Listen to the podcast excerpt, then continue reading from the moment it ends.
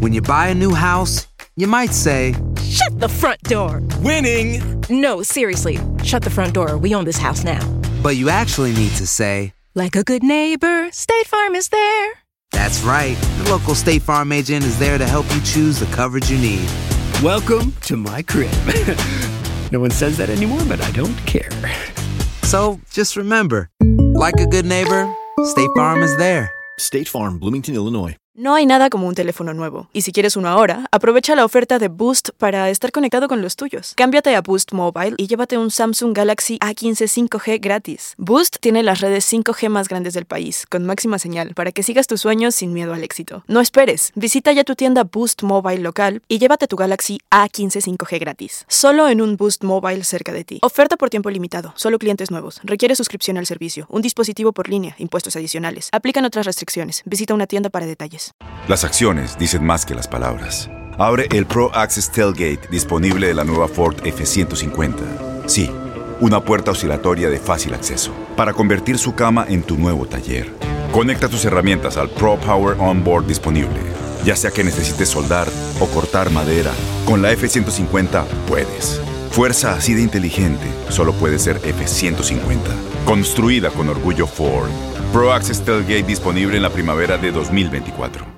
Este abril te invitamos a nuestra feria virtual Univisión Contigo rumbo a la universidad. Conéctate virtualmente con representantes de colegios y universidades en la costa este, desde Nueva York a Florida. Aprende sobre ayuda financiera, becas y otros recursos para continuar tu educación. Regístrate para asistir y para la oportunidad de ganar una tableta. Te esperamos en Univisión Contigo rumbo a la universidad del 3 al 9 de abril. Regístrate ya en univision.com diagonal universidad. Advertencia. Este programa contiene casos de crimen, apariciones, misterio, conspiración y violencia. El contenido de estas piezas puede ser sensible para algunos miembros del público. Aconsejamos discreción.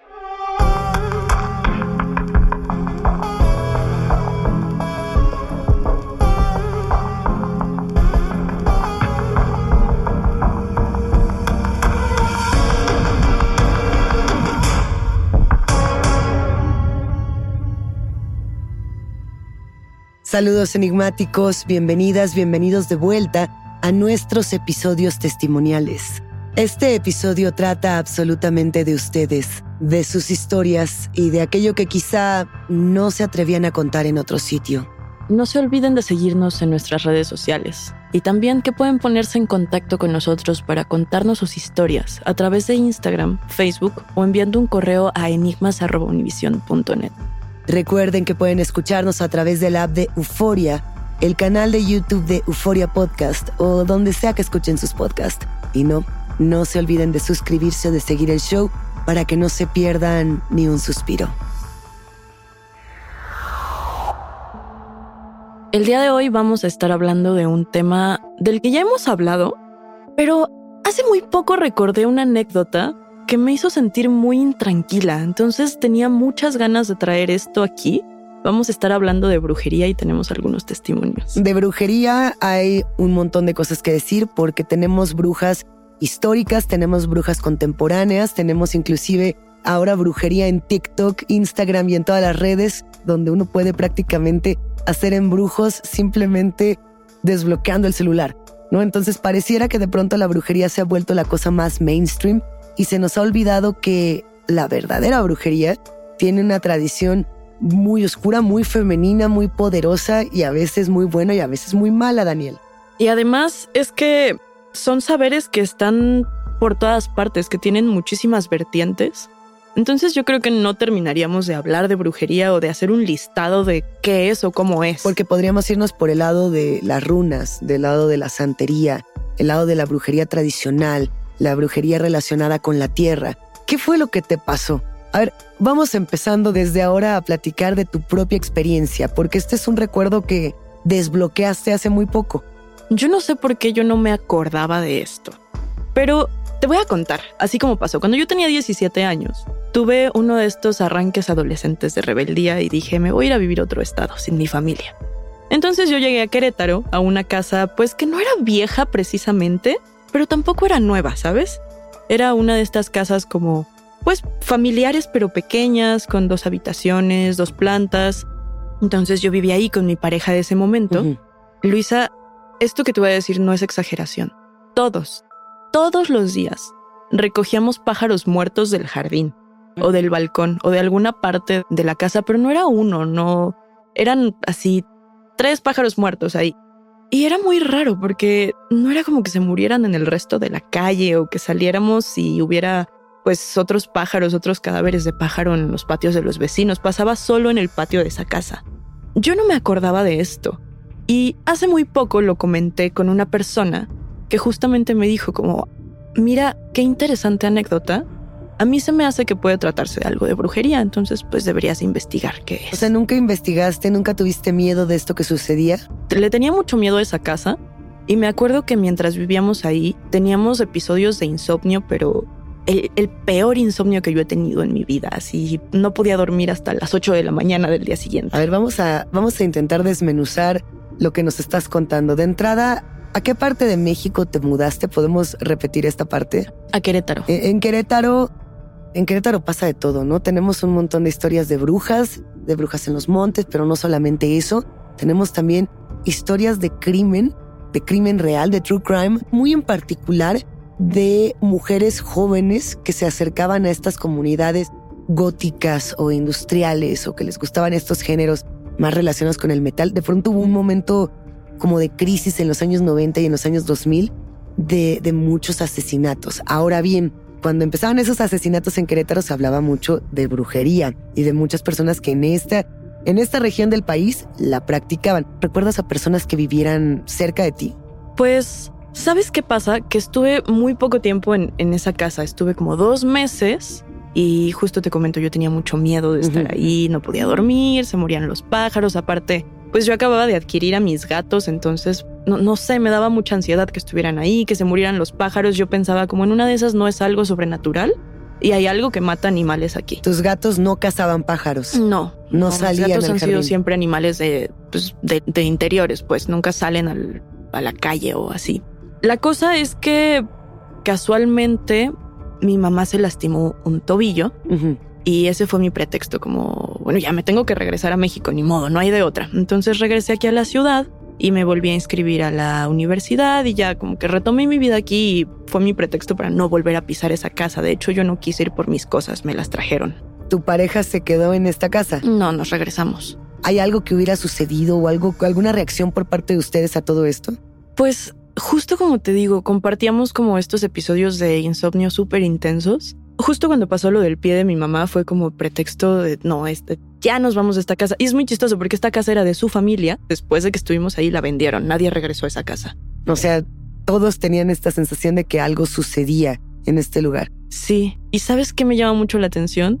Que este recuerdo haya permanecido como oculto o bloqueado y que hasta ahora lo haya, pues lo haya recordado. Es que hay muchas personas que creo que eso será algo que podremos analizar, no sé si en este episodio o más hacia adelante, que desbloquean estos recuerdos en un momento de mucho estrés o de mucha crisis, no sé si sea tu caso, creo que no estás pasando por una temporada de estrés de este tamaño, pero que en, en momentos como de vida o muerte o de un estrés radical, de pronto desbloquean estas cosas, ¿no? Y dicen, no tenía ni idea de que esto me estaba pasando o de que a lo mejor algo en mi vida siempre estuvo conectado a lo paranormal.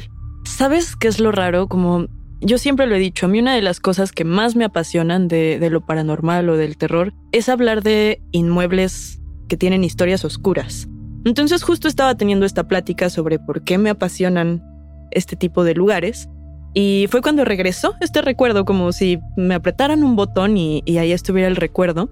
Y sí, la verdad es que tenía muchísimas ganas de, de, contártela, Luisa, y de aparte contártela aquí en los micrófonos para que los enigmáticos también pudieran, pues, escuchar. Hay, hay mucha simbología y a reserva de que escuchemos más testimonios, uh -huh. hay mucha simbología en encontrar pájaros muertos. En las tradiciones a lo largo de, del tiempo, encontrar un ave muerta podía significar un mal presagio, como podía significar, por ejemplo, la muerte de, de algo o de alguien que no te dejaba a ti mismo volar y que entonces te estaba quitando tu vuelo y por eso tú ahora recuperabas tu vuelo al encontrar ese pájaro muerto o que tú le estabas quitando el vuelo a alguien más. Es decir, el encuentro de un pájaro muerto es absolutamente simbólico. también lo que dicen, y esto podría tener que ver con tu relación, y lo dicen en, diferentes textos como religiosos, espirituales, es que encontrar pájaros muertos no tiene que ver con que tú te vas a morir o que algo terrible te va a ocurrir, sino que una etapa muy importante en tu vida se va a terminar. O sea, como que hay un cierre de un ciclo y que ese ciclo se está anunciando como algo va a terminar. Yo no sé si tu relación terminó ahí o si algo terminó importante en tu vida para que otra cosa comenzara. Un cierre siempre es el inicio de otra cosa. Qué poderosa interpretación, porque definitivamente yo creo que ese, ese fue de los momentos en mi vida que yo sentí como, bueno, aquí acabé una etapa de mí para empezar otra. Entonces es súper poderoso que hayas llegado a esto. A ver, es que te digo, son muchas interpretaciones, ¿no? Está entonces la libertad como un símbolo importante, el fin de una era o el fin de, de, una etapa en tu vida, el cierre o el inicio de otra, el tema de los presagios, que creo que muchas veces relacionamos un ave muerta o un animal muerto con un presagio por la mitología sagrada de los animales, ¿no? El tema de los animales sagrados y de cómo eran también nuestros guías espirituales, que es algo que hemos abordado en otros episodios que inclusive se relacionan con los shifters y con el nahualismo. Tú también tienes esta otra parte de estos recuerdos que vas desbloqueando sobre ello, que creo que es algo que tienes que seguir trabajando. Ahorita mientras estábamos preparándonos para grabar, ya decías, ya tengo un nuevo recuerdo sobre ello o desbloqueé un poco más sobre ello hablando de tres figuras que te observaban. Es que sabes que yo no me acuerdo de esto. Así, esto lo sé porque me han contado que pasó. Yo no tengo este recuerdo, pero supuestamente una noche estábamos ahí viendo la tele o algo así en alguno de los cuartos que daba hacia la calle. Por algún motivo nos asomamos a la ventana y nos dimos cuenta que había tres personas, tres hombres, que estaban solamente parados en medio de la calle observando hacia la casa, pero haciendo nada, como no moviéndose, no buscándose una forma para entrar, solo parados ahí. Entonces lo que yo no recuerdo, pero me han dicho que pasó es que solo nos asustamos muchísimo y nos quisimos ir a otro cuarto. ¿Quieres que te diga otra explicación que no te va a gustar? Por favor. Digo, solamente porque estás mencionando este elemento totalmente real, habría que buscarle una explicación 100% real, ¿no? Quitando todo elemento paranormal, brujería o interpretación psicológica, ver a tres hombres observando tu casa sin hacer absolutamente nada y que aparezcan pájaros muertos, a lo mejor, a lo mejor están siendo acechadas por, por algo o por alguien, por alguna especie de secta que estuviera observando, algún grupo que quisiera hacerles daño. Eso es súper, súper fuerte. ¿Lo habías pensado? Sí, sí lo había pensado. Había querido como no pensarlo, ¿sabes? Pero, pero sí. Y justamente esto me recuerda a, una historia que quiero que nos compartas también en este episodio que ahorita, que ahorita hemos hablado. Ahorita leemos a ellos. Sí, efectivamente también es que sucede que cuando decimos la palabra brujería pensamos inmediatamente en mujeres, ¿no? Y cuando decimos la palabra hechicería pensamos en, en, hombres y en mujeres, sobre todo en hombres. Entonces no habíamos quizá hecho ese símil o ese brinco, ese salto, a pensar que podrían ser tres hombres que quisieran dañarles de alguna manera, ¿no? Y que por eso estaban apareciendo las aves y que por eso estaba esta vibra tan pesada. Bien dicen que cuando no puedes dormir es porque algo o alguien te observa y que entonces esa, esa mirada fulminante mientras duerme te, te despierta o te quita el sueño por entero. Y ustedes hablaban de estos episodios de insomnio profundo. Ay, no, qué horror, qué, qué fuerte. Dijo, solamente por, por dejarlo ahí, mientras reflexionamos un poco de qué podría ser, tenemos más testimonios de brujería. Tenemos una historia que es pues muy poderosa, es la historia de Mag, ¿la escuchamos? Vamos a escuchar. Hola enigmáticos, hoy les quiero contar una historia que me contaba mi abuela cuando era chiquita y más que una historia es como de esas cosas que se cuentan o que las pequeñas comunidades saben entre sí. En esta ciudad en la que ella llegó a vivir, era apenas una pequeña ciudad en la que se empezaban a sentar industrias, a construir casas, en aquellos tiempos en los que todo era apenas terreno baldío y iniciaban ese tipo de construcciones.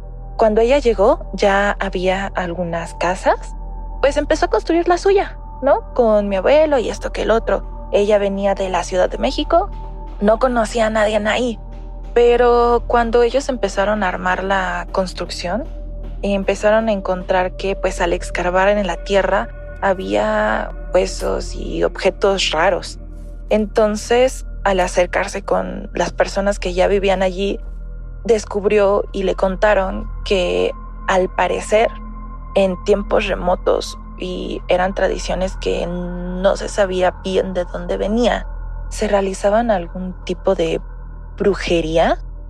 Las principales cosas que siempre, siempre me dijo mi abuela que era porque nunca compartiera fotos de mí, es porque ahí encontraban demasiadas fotografías antiguas que estaban enterradas, donde no solo tachaban a la gente, hacían rasguños, cortes en donde quisieran que las personas tuvieran alguna lesión, hacían parches.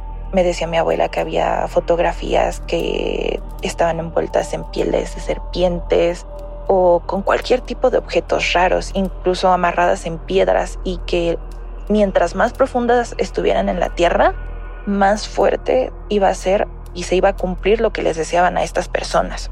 En general también la profundidad en lo que estuvieran enterrado se suponía que era como las personas más perdían su suerte y sufrían cualquier tipo de cosas extrañas o atrocidades incluso podían llegarles a causar la muerte. De hecho, su ciudad natal, ahí existen dos montes en los que se dice que viven brujas y en las noches, en Luna Nueva, siempre me acuerdo que me asomaba y me decía como de apaga todas las luces y nunca salgas al patio, porque también si te ven afuera van a querer lanzarte cualquier tipo de maldición o encantamiento o brujería. En estos dos montes saltaban de un lado a otro y se veía como esferas de luz, que es lo que dicen que supuestamente son estas brujas. La verdad a mí sí me da un poco de miedo y yo por eso nunca me gusta darle fotos a alguien de mi persona o de mi familia. No sé, me parece algo demasiado extraño y no sé si alguien más sepa respecto al tema. Si ustedes me pudieran compartir un poco más o supieran algo sería increíble. Muchas gracias. When something happens to your car, you might say,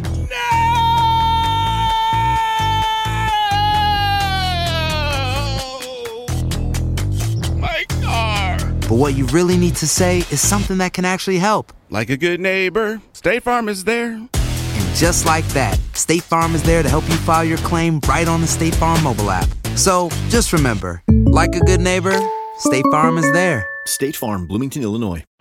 En Ford creemos que ya sea que estés bajo el foco de atención o bajo tu propio techo, que tengas 90 minutos o 9 horas, que estés empezando cambios o un largo viaje, fortaleza es hacer todo, como si el mundo entero te estuviera mirando. Presentamos la nueva Ford F150 2024. Fuerza así de inteligente solo puede ser F150. Construida con orgullo Ford. Fuerza Ford. Boost Mobile tiene una gran oferta para que aproveches tu reembolso de impuestos al máximo y te mantengas conectado. Al cambiarte a Boost, recibe un 50% de descuento en tu primer mes de datos ilimitados. O, con un plan ilimitado de 40 dólares, llévate un Samsung Galaxy A15 5G por $39.99. Obtén los mejores teléfonos en las redes 5G más grandes del país. Con Boost Mobile, cambiarse es fácil. Solo visita boostmobile.com. Boost Mobile, sin miedo al éxito. Para clientes nuevos y solamente en línea, requiere AroPay. 50% de descuento en el primer mes requiere un plan de 25 dólares al mes. Aplican otras restricciones. Visita boostmobile.com para detalles. No tengas miedo. Estás escuchando Enigmas sin resolver. A ver, este testimonio a mí me parece que es muy completo y muy poderoso por distintas cosas. En primer lugar tenemos esta figura de la que ya hemos hablado en muchísimos relatos y de muchísimas formas, que es la bruja en forma de bola de fuego. Incluso en mi familia existe esta, Sí. esta historia de que mi abuelo vio una alguna vez y estoy segura que muchísimas personas también. Cuando yo era niña veía mucho de esto. ¿Bolas de fuego? Sí, yo vivía en un, en un pueblo y justamente me tocó crecer con estas leyendas de las brujas, pero ese es de otro, de otro episodio. Bueno, por un lado está esto y por el otro la cuestión de las fotografías. Antiguamente, bueno, hasta la fecha, pero antes era mucho más fuerte la creencia de que las fotografías se robaban, por así decirlo, un pedacito del alma de las personas. Creo que esto ocurría porque hace muchos años, cuando se inventaron las cámaras, la velocidad de obturación, o sea, la velocidad del disparo, era muy lenta. Entonces era muy fácil que si te estaban retratando, tu mismo movimiento hiciera que pareciera como si tu alma se estuviera desprendiendo de ti. Hay muchos libros que hablan de esto que acabas de mencionar. Yo mencionaría solo uno, que es de Susan Sontag. Si no me equivoco, el libro se llama Ante el dolor de los demás. Tiene varios. Susan Sontag tiene muchos ensayos de fotografía y ella describía el, el acto de tomar una foto de alguien más como un acto violento. Sí. Porque justamente se hablaba del se roba o no se roba el alma. No que ella pensara que fuera un acto violento, sino como en muchas culturas se llegaba a pensar eso. En África, por ejemplo, cuando justamente estaba el tema del vudú muy vigente, que continúa, pues, pero en ese momento decían, tomar una fotografía es esto del el robo del alma. Incluso decían que si tú quemabas una fotografía, estabas quemando el alma de la persona o deseándole un mal. Claro. O sea, no necesariamente haciéndolo, pero deseándolo.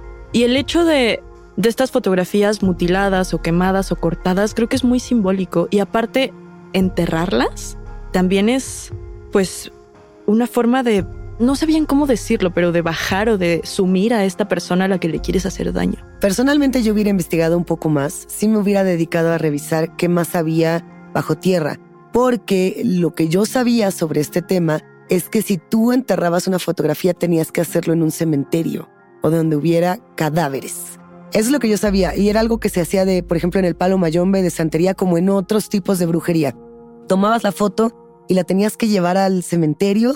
Hay quienes inclusive decían que tenías que maldecir la imagen y luego enterrarla en el cementerio. Si no en el cementerio no servía. Entonces yo no sé si a lo mejor en este lugar había un cuerpo. O sea, yo me lo preguntaría, genuinamente me preguntaría si en esta casa a lo mejor había un cuerpo o había tierra de panteón, por ejemplo, que eso es algo que también se hace mucho, ¿no? Comprar la tierra del panteón de manera ilegal, llevarla a tu casa y entonces sí realizar este tipo de, de actividades. Inclusive pensaría mucho en lo que ahora se comparte en redes sociales porque yo he visto numerosos TikToks y, y numerosos videos, numerosas historias en Instagram donde te explican cómo hacerlo. Yo no lo haría. Personalmente me lo ahorraría.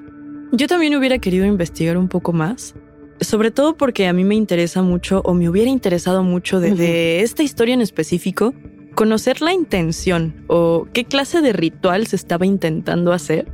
Es como muy clásico cuando hablamos de brujería hablar de objetos enterrados, que pueden ser fotografías, tal vez muñecos o algún tipo de manualidades ataditos, como es en el caso de tu historia. Ajá. La intención que tiene una persona con un acto es, creo, lo más poderoso de la brujería. Claro. O sea, yo- decir, yo quiero poner este atadito o estos envueltitos. Puedes poner un envueltito y no, no saber para qué lo estás haciendo. Y entonces, sin esa intención, el efecto se va. No, en cambio, puedes tomar una foto y decir, yo quiero que te vayas al pantano, que te vayas a lo más profundo. Y entonces, con eso empantanas a una persona o la entierras, literalmente. No, no es de te voy a matar, sino te voy a congelar. Y es que hablar de las intenciones es, pues, creo que es lo más fuerte aquí. Hace poquito, poquito platicaba con una persona que sabe mucho del tema y me decía, para que tu embrujo funcione o para que tu hechizo funcione, la persona a la que le estás queriendo hacer el trabajo tiene que saber que tú tienes una intención. porque si no, no sirve. No hay un antagonista. Ya le estoy haciendo mucha emoción, te voy a contar mi historia. Les voy a contar en qué va, porque en otros episodios de Enigmas sin resolver ya habíamos dado el antecedente, o sea, ya había sucedido. Yo les había platicado que cuando yo era niña me enteré de que fui de una u otra manera casi víctima de los narcos satánicos, que mis papás, y voy a tratar de dar este antecedente que ya he contado de una manera muy breve.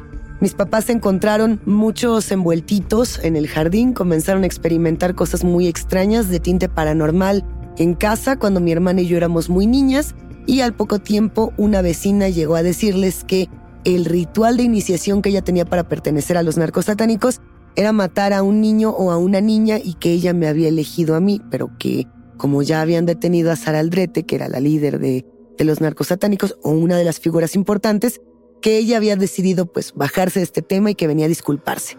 Mis papás la perdonaron y a los dos días nos mudamos. Creo que hasta ahí yo había contado de esta historia. ¿no? O había contado un poco más. Esta es la parte que yo conozco de tu historia. Esta es la parte que creo que habíamos contado aquí en otros podcasts, en otros episodios.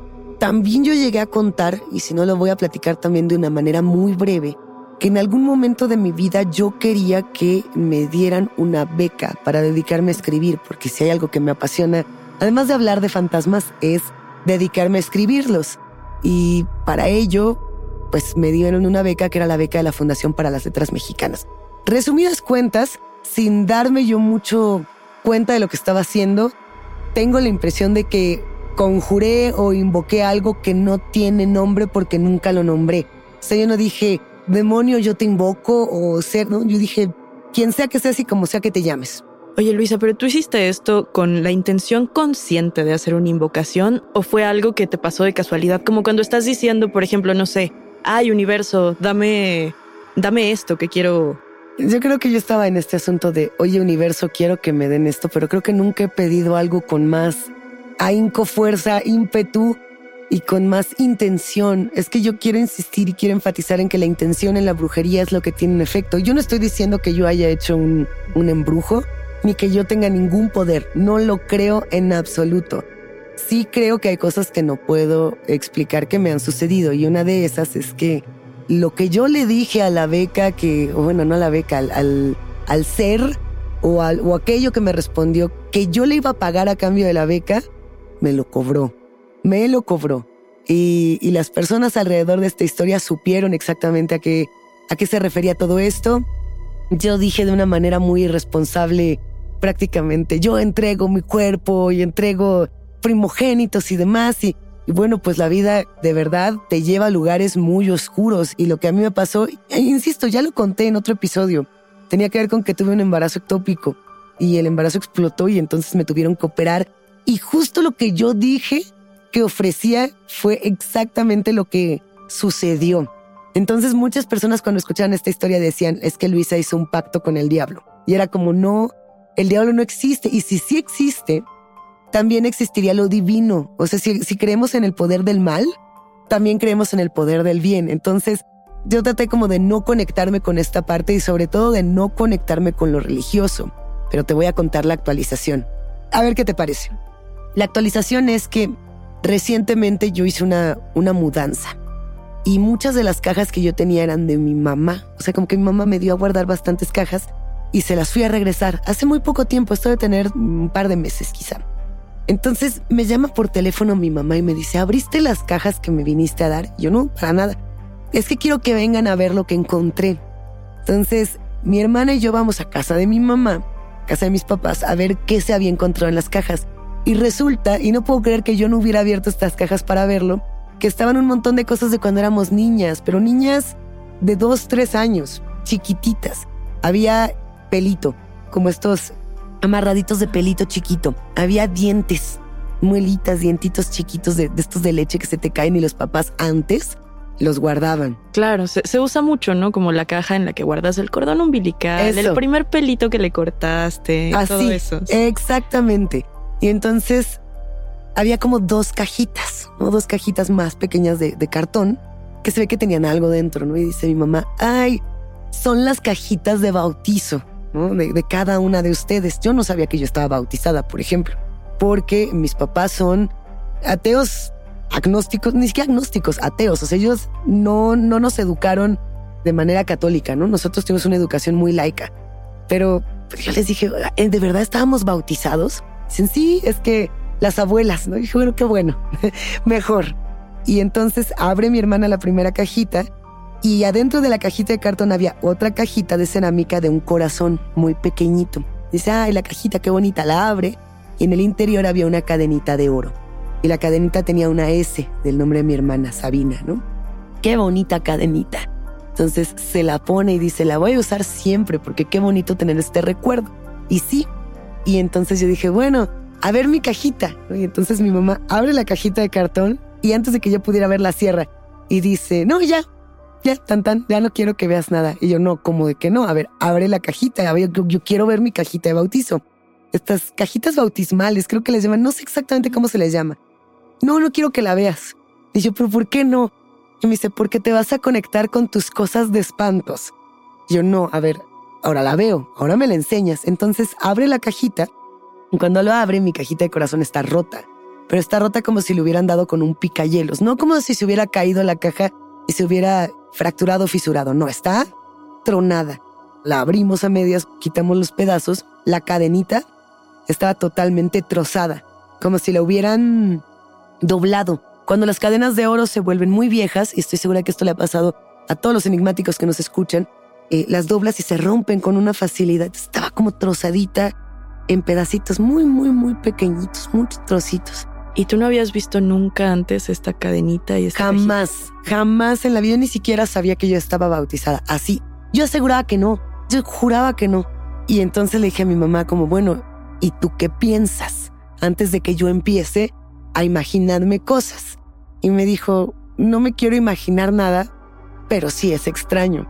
Sí es extraño porque además, y eso ya lo platicamos en otra ocasión, este tema como de, de lo que yo llamo en mí misma sensibilidad paranormal, que yo no digo que yo vea fantasmas ni veo criaturas, solo creo que tengo una sensibilidad. Sí, pero podemos decir, sin temor a equivocarnos, que tienes una conexión, digamos. Que pasan cosas. A mí me gustaría saber si tu hermana también tiene esta conexión. No, nunca. Y ella, cuando yo le cuento estas cosas, me dice, las inventas, o es porque no duermes bien, o es porque estás estresada, o es porque ves mucho contenido paranormal, o es porque escribes muchos casos de true crime, te conectas. Digo, es que no es eso. A ver, ¿cómo explicas el tema de la cajita? Entonces, mi mamá lo que decía es que para ella siempre había sido como que muy evidente que mi, mi relación con lo paranormal había empezado a partir del tema de los narcos satánicos. Desde muy niña a mí me interesaba ese tema. Y ella dice, es que a lo mejor es desde antes, ¿no? Por el tema de la cajita. O a lo mejor esa cosa con la que platicas te está jugando muchas bromas. Y solamente para cerrar este episodio, recientemente platiqué con un hombre que se dedica a brujería, dentro de muchas cosas que yo creo que va a venir a contarnos testimonios aquí en Enigma sin resolver. Y yo no le había contado nada de esto, porque me daba pena, ¿no? No quería hablar de esto y él, sin que yo le dijera nada, me preguntó, oye, ¿alguna vez tú has invocado o convocado o hablado con alguien que no esté vivo? Y bueno, sí, pero no, o sea, realmente no lo sé. Y él me dijo, porque yo puedo ver en ti que algo te acompaña, que alguien te acompaña, que no sabes cómo se llama y que no le preguntaste. Como no le preguntaste, no le puedes despedir tampoco. O sea, mientras no sepas quién es, no puedes ni darle las gracias ni decirle no gracias. Y hasta ahí queda. ¿Qué opinas? Híjole, es que ¿a ti te gustaría profundizar en esto? Es que si le doy nombre, lo existo, ¿no? Si yo le doy nombre, lo vuelvo real. Entonces, he pensado unos mesecitos en esto, no he sabido bien. Creo que sí tendría que investigar un poco, sobre todo a nivel psicológico. Ya deja tu nivel paranormal. Los cierres emocionales y los cierres psicológicos son muy importantes. Entonces, enigmáticos, si de pronto tienen una situación similar, y quieren indagar, indaguen desde el tema psicológico y racional. Y si ven que la explicación no es suficiente, pues vengan al lado paranormal. Yo creo que es súper válido indagar desde cualquier sitio y desde cualquier postura, pero también creo que es importante como si ya vamos a entrar en, en ese campo, estar bien protegidos y bien preparados para lo que podamos encontrar. No estoy todavía preparada, pero este podcast me ayuda bastante a prepararme, así que en cuanto sepa les voy a ir avisando. Pero a ver, ¿tú sientes que esto es como un como una constante en tu vida, como un solo hecho que se ha desarrollado así? 100%.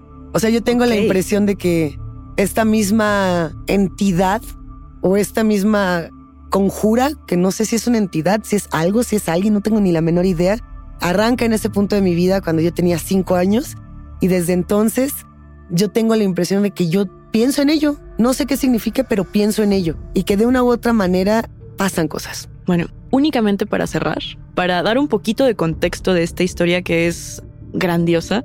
Bueno, los narcosatánicos fueron un caso muy conocido a nivel México, pero también a nivel mundial. Y es que se trataba de un grupo criminal que operaba también como una secta. Yo no tengo muy claro por qué se les denominó narcosatánicos, si a mí me parece más bien que estaban como inclinados no hacia el satanismo, sino como al palo mayombe. Hay que seguir hablando, hay que buscar a los expertos en todos estos temas para seguir hablando y explorando las otras realidades y las otras percepciones aquí en Enigma sin resolver, sin duda. Y enigmáticos, si ustedes tienen algún caso que se relacione como esta historia, como estas historias con la brujería o con fragmentos de la historia del crimen en el mundo, por favor compártanlas con nosotros. Hasta aquí llegamos con los testimonios. La invitación queda abierta para ustedes, quienes construyen este podcast, a que nos compartan sus voces en enigmas.univision.net y nuestras redes sociales. No se olviden de seguirnos ahí mismo. Recuerden que pueden escucharnos en la app de Euforia, la página de YouTube de Euforia Podcast o en donde sea que escuchen podcast. Denle follow o suscríbanse al show en donde sea que nos escuchen y así no se pierden ni un momento de enigma sin resolver. Yo soy Luisa Iglesias. Y yo soy Daniel Duarte. Y nos espantamos en el próximo episodio.